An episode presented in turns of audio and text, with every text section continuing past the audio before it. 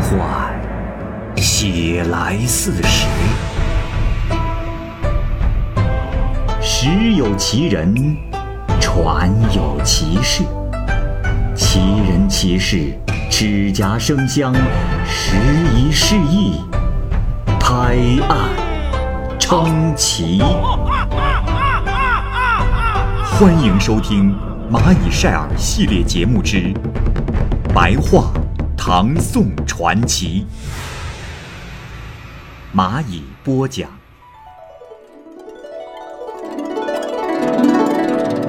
随遗录下，原著作者严师古。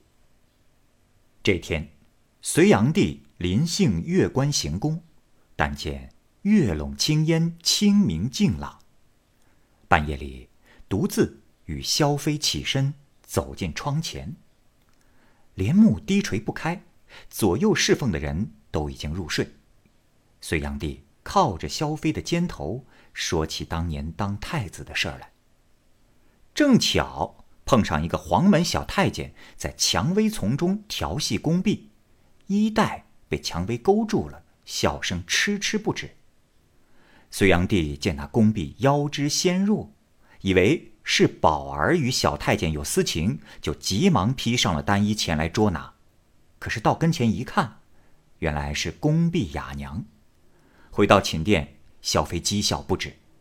隋炀帝问道：“往年我私会妥娘时，秦态也是如此啊。当时虽有性命，也不爱惜了。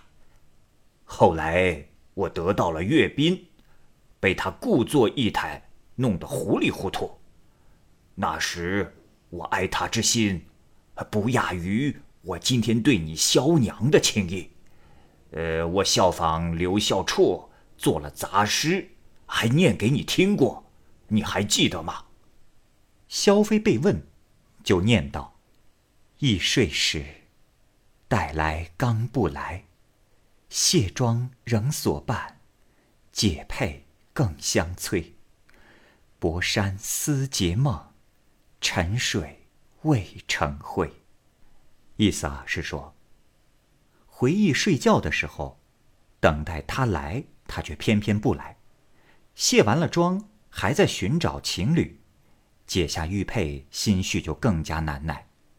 香炉将我的相思化作好梦，香料。恰如我的心尚未成灰，又吟一首道：“意气时，头牵初报晓，被惹香带残，枕引金钗鸟。笑动上林中，除却思尘鸟。”意思啊是说，回忆起床的时候，记事人报时间刚刚拂晓。锦缎被褥沾着余香残带，鸳鸯枕上引见金钗袅袅。上林院中响起阵阵笑声，除了司晨的鸟，还有谁呢？隋炀帝听罢，叹息说：“唉，光阴飞逝，到今天已经是多少年的事了呀？”萧妃就说：“啊，妾听说。”外地聚众结伙的盗贼不少，皇帝要多考虑考虑才好。隋炀帝这是说：“哎，皇家的事情，一切已委托给杨素去处理了。这人生能有多久呢？即使有意料不到的变故发生，我最终至少也能像陈后主那样当一个长城公吧？你。”还是莫谈外界的事情。这里注释一下，杨素呢是隋朝的开国皇帝隋文帝时的大臣，执掌朝政，极有权势。他呢与杨广，也就是隋炀帝合谋废黜了当时的太子杨勇，使得隋炀帝杨广登上了帝位。而陈后主后来做了长城公呢，是说陈后主被俘虏入隋之后，被封为长城县公。隋炀帝曾去少明文选楼，车驾未到，就先叫好了几千个宫女站在楼上等候迎接。微风从东边吹来，宫女的衣裙被风掀起，一直拍打到肩膀头颈下。这隋炀帝看见，色荒就越加炙热，因此建造了迷楼，挑选平民百姓家的少女来住着，让他们身穿青罗单衣，靠在栏杆上望过去，样子啊就像要飞起来似的。又在四面的角落里点燃了名贵的香料。烟气荡荡，经常像朝雾未散的样子。隋炀帝还说：“就是神仙境界，也不会比我这儿好到哪儿去。”这楼上张设着四座宝帐，名称各不相同。第一座叫做散春愁，第二座叫做醉忘归，第三座叫做夜酣香，第四座叫做延秋月。每座宝帐。分给的化妆用品、睡衣等也是制作各异。隋炀帝自从到达广陵之后，沉湎于声色过了度，以至于每次睡觉必须摇动摆弄他的四肢，或者是在歌吹鼓乐声中才能睡上一会儿。侍女韩俊娥是最能让隋炀帝称心的，每次睡前都必定召他前来。命他耸动四肢关节，然后成眠，因而赐他别名叫做来梦儿。萧妃曾私下的问俊娥说：“我问你，皇帝身体不舒服，你倒能让他安定下来，难道别有什么媚术不成？”这俊娥啊，惧怕萧妃之威，就讲述了自己的方法。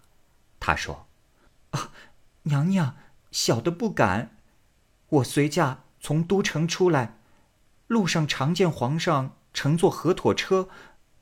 这车走动时上下颠簸，同车的女子身体也会随之而摇摆起伏。皇帝他对这种颠动非常开心。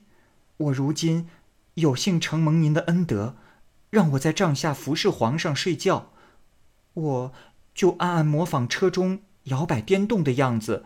让皇帝安心罢了，并没有什么其他的媚术啊，娘娘。然而过了些日子，萧妃就污蔑韩俊娥有罪，把她给赶了出去。隋炀帝也没办法阻止。闲暇之日，炀帝登上了迷楼，就想起了韩俊娥，便在楼的东南柱上题写了两首诗。第一首诗说：“暗暗愁清谷。”绵绵并欲成，欲知潘岳鬓，强伴未多情。意思啊是说，内心黯然的愁绪深入了骨髓，而绵延的病势也越来越深。你要知道，潘岳有双鬓，多半儿是因为太多情。诗中提到的潘岳呢，是近代的文学家。据说呢，这个人的姿容俊美。相传他乘车行于洛阳道，城中的妇人手拉手围车观看他的风采，而且呢向车中投送水果致意。另一首诗说道：“不信长相忆，思从鬓里生。闲来倚楼立，相望几含情。”意思啊是说，日夜相思，你怎么能不信呢？这白发。已经从鬓间生出来了，闲来倚楼久伫立，几多含情不见人。另外，这垫脚女意思啊，是指在楼宇殿堂的角落等待侍奉皇帝的宫女。这些人都被安置到了月关行宫中，被皇帝来游时侍奉。从此，将仙等也不能亲自在寝殿中侍奉隋炀帝的起居了。有一员郎将从瓜州宣布政令回来，进献了一筐连枝而生的合欢水果。隋炀帝呢，就命小太监骑了马，将一对水果送去赐给了将仙。可是不成想，这马跑得急，成双的合欢果经不起这样的颠簸摇晃，没到就散开了。将仙拜谢了皇恩，并且私自附上了一封红笺作为回信。提了诗，由来人带回。这诗是这样说的：“艺伎传双果，君王宠念深，宁知此地里无复合欢心。意思啊是说，驿站的快马传来了水果一双，君王对我的宠念非常的深。可是哪知道离开了金殿之后，他呀就不再有合欢的心情了。这里呢，表面上是说水果散开了，实际上呢是说自己的心。隋炀帝看了诗，这心中不乐，就回头问太监说道：“呃，这将仙是怎么了？是何事？是他写诗有如此的深怨啊？”太监惧怕，下拜回话说：“呃，这回皇上，呃，刚才。”马儿跑时颠动，到了月关，那合欢果已然散开，不再有连理之意呀。隋炀帝心情仍旧不能释然，就说道：“哎呀，蒋先不但容貌不错，这诗意也深切，呃，也算得上是一位女司马相如。比起晋武帝的贵嫔左芬来，可不丝毫逊色呀。”这左贵嫔左芬是近代的文学家左思之妹，后来做了晋武帝的贵嫔。其人容貌不佳，但是才德出众。隋炀帝啊，还在宫中曾设小宴，玩拆字九令，是将合成一个字的上下左右笔画拆开来的意思。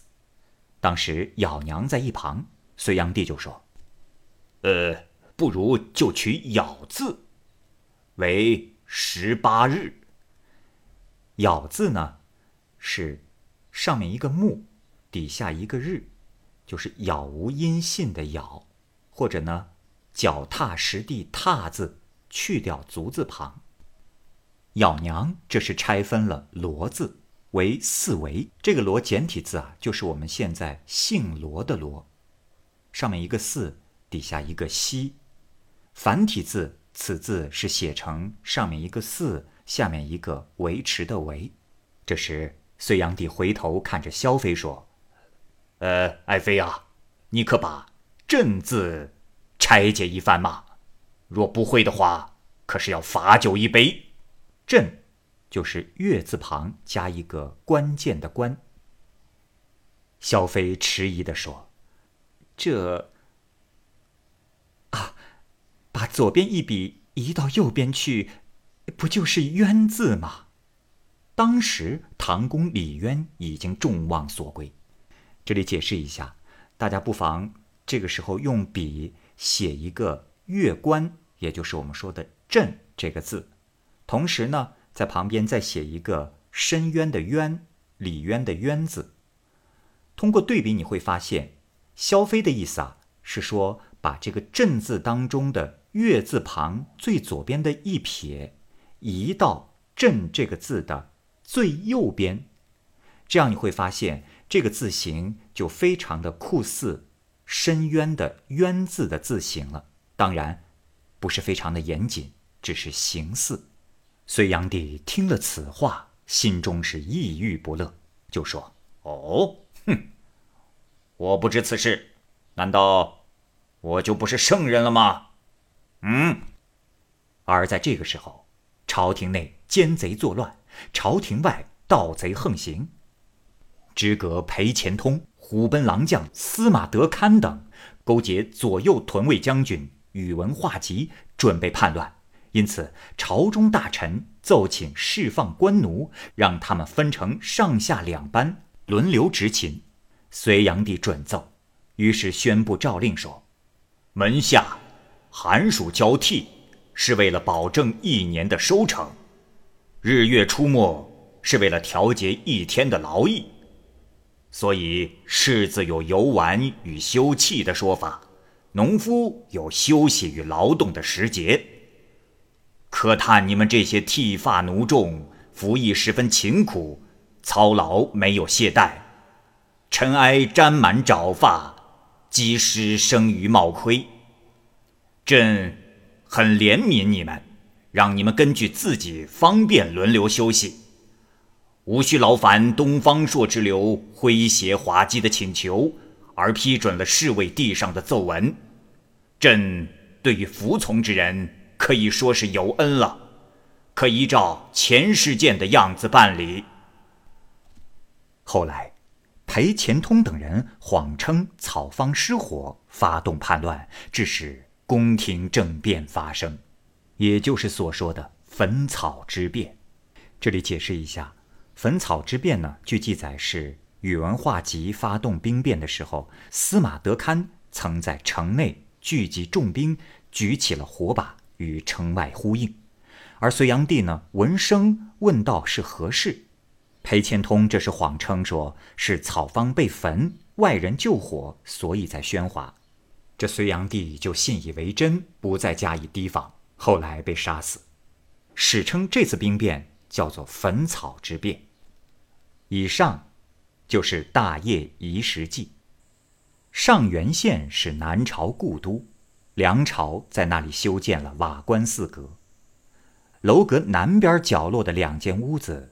是关着的，已经记不清有多少日子了。唐武宗会昌年间，诏命拆除寺塔，因此打开了那间屋子，得留寻笔一千余支，内中还藏着一套书。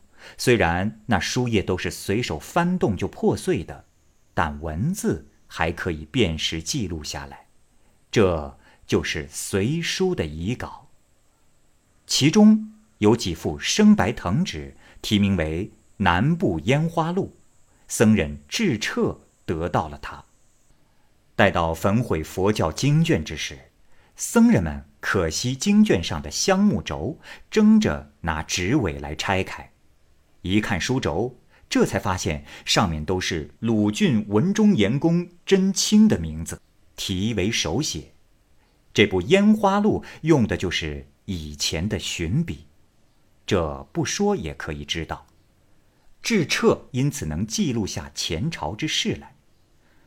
等到拿隋书来校对，发现有许多隐去真事的文字，特别是有一些文字与史实相符，而事情却写得很简略。这难道不是因为开国将相们争着以王道辅政，严公不想渲染前朝烈士？因而做了删除吗？当今尧舜之风已经回归，道德的车架已经走上正轨。我独可惜这篇文字的埋没，不能成为词人才子的谈饼，所以编写了这篇《大业遗时记》。原文缺落之处十有七八，都已经把它们补齐了。